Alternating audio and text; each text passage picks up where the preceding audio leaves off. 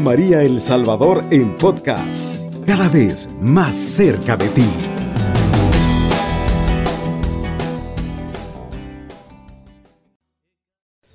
Ave María Purísima, sin pecado concebida. Queridos hermanos, qué alegría estar nuevamente compartiendo con ustedes la palabra del Señor en esta madrugada preciosa que el Señor nos permite. Son, son regalos bien maravillosos que a veces nosotros no los valoramos porque creemos a veces que por justicia merecemos un día más o porque estamos tan acostumbrados a que todos los días nos levantamos, nos despertamos y nos ponemos en pie. A veces olvidamos que es la misericordia de nuestro Señor Jesucristo la que nos permite seguir adelante. Eh, tú tal vez te encuentres en este día pasando por diferentes circunstancias.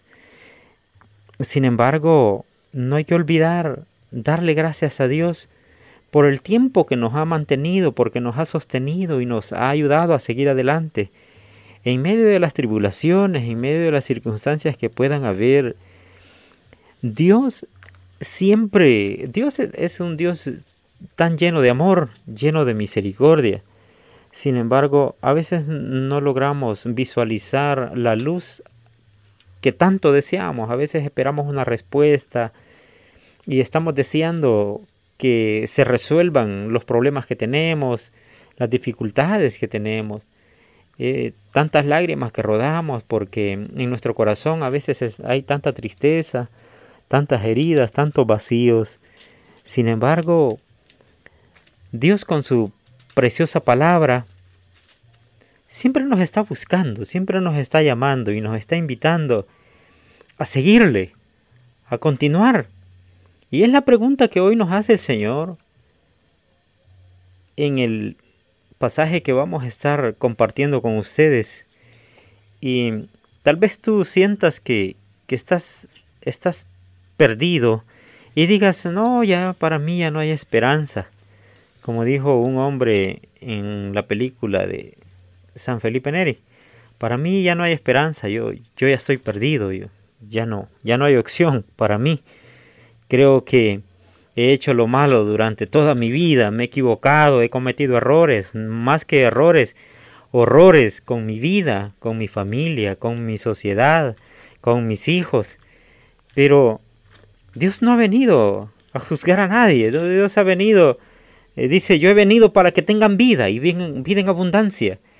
Eh, y hoy el Señor en su infinita misericordia te, ha venido a buscar. A ti que me escuchas, Dios te ha venido a buscar. Dios te ha venido a llamar. Dios te ha venido, ha venido hoy y ha llegado hasta tu casa. En este momento preciso, porque Él sabe que, que tu corazón le necesita. Que tu vida necesita de Cristo. Que tu familia necesita de ese Cristo vivo. ¿Por qué? Porque el acercarse a Dios, el estar con Dios, ¿sabes? Cuando uno se acerca a Dios, cuando, cuando nosotros somos invitados por nuestro Señor, nuestra vida cambia. Nuestra vida cambia y se vuelve totalmente distinta. Pero es una decisión que cada uno de nosotros debe tomar. Debe tomar si quiere cambiar o quiere seguir viviendo Nadie te, nadie te obliga, nadie te exige. El Señor te invita y te dice, vamos. O si, si quieres, tú dices, eh, no, como dijeron aquellos, no, deja, deja que primero entierre a, a mi padre. No, yo no puedo porque justamente acabo de casarme. No, yo no puedo porque tengo estos problemas en mi familia. No, yo no puedo porque mis hijos están pequeños. No, yo no puedo porque tengo vicios y cuando deje de tomar, entonces voy a seguir al Señor. O cuando resuelva estos problemas, entonces voy a seguir al Señor. Pero el Señor siempre es, es, él es respetuoso y Él respeta tu decisión. Él no te obliga. Incluso cuando dice, el que quiera seguirme, tome su cruz y sígueme. Y que me siga. Él no te obliga a cargar la cruz. Te da la libertad. Y es una decisión que tú tienes que tomar seguir en la esclavitud, seguir en el sufrimiento, seguir en el dolor, seguir en la vanidad, seguir en la perdición, seguir con los odios en tu corazón, seguir con las rencillas, seguir con tantas cosas que el, hombre guarda en su vida y seguir esclavo de tantas cosas, o tener libertad, o tener a Cristo en tu vida, o tener opción de vida eterna en Cristo Jesús y tener una vida nueva y nacer del agua y del Espíritu como el Señor nos invita. Quiero invitarte, querido hermano, a que compartamos y a que meditemos juntos esta palabra tan preciosa que el Señor quiere transmitirnos en esta hermosa mañana. Buenos días, queridos hermanos. Qué alegría compartir nuevamente con ustedes una palabra de vida, una palabra que viene a fortalecer nuestra fe, nuestra alegría, nuestro amor hacia Jesús. Y para ello vamos a tomar del Santo Evangelio según San Marcos en el capítulo 1, en el versículo 14 en adelante. Y lo vamos a hacer en el nombre del Padre, del Hijo y del Espíritu Santo. Amén. Después de que tomaron preso a Juan, Jesús fue a Galilea y empezó a proclamar la buena nueva de Dios. Decía, el tiempo se ha cumplido. El reino de Dios está cerca. Renuncien a su mal camino y crían en la buena nueva. Mientras Jesús pasaba por la orilla del mar de Galilea, vio a Simón y a su hermano Andrés, que echaban las redes en el mar, pues eran pescadores. Jesús les dijo, síganme, y yo les haré pescadores de hombres. Y de inmediato dejaron sus redes y lo siguieron. Un poco más allá Jesús vio a Santiago, hijo de Zebedeo, con su hermano Juan, que estaban en su barca arreglando las redes. Jesús también los llamó. Y ellos, dejando a su padre Zebedeo en la barca con los ayudantes, lo siguieron. Palabra del Señor. Gloria y honor a ti, Señor Jesús. Amadísimos hermanos, eh, la palabra que hemos escuchado, eh, una palabra de llamamiento. Eh, como hemos escuchado en las primeras, en, las, en el primer versículo del capítulo, del capítulo 1, versículo 14, dice, después que tomaron preso a Juan, Jesús fue a Galilea y empezó a proclamar la buena nueva de Dios. Y decía, el tiempo se ha cumplido, el reino de Dios está cerca. Jesús inicia su ministerio. Jesús inicia la evangelización. Jesús inicia a llevar la buena nueva de Dios y comienza a proclamar y a decir que el reino de los cielos estaba cerca y tenía toda la razón. El reino de los cielos allí estaba, porque el mismo reino de los cielos es Jesús. Jesús en vivo y en directo estaba proclamando. Era Él el reino de los cielos. Sí estaba muy cerca.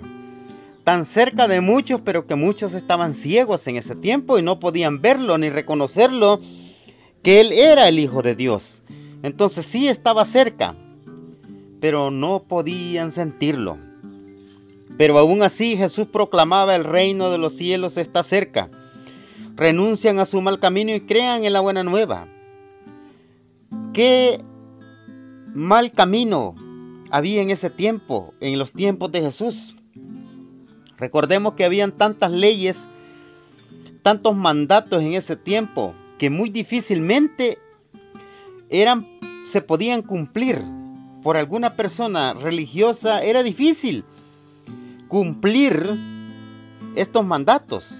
Muchas veces Jesús por eso los fariseos les recalcaba y les decía que llevaban ropas por encima que cubrían su cuerpo, que pero su corazón estaba por otro lado.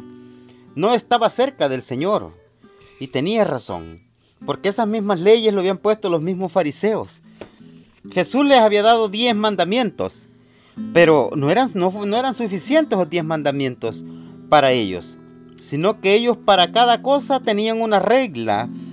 Tenían una regla hasta para comer. Un día, un día sábado, los discípulos se iban por el camino cortando espigas y Los fariseos dijeron, bueno, ¿y estos?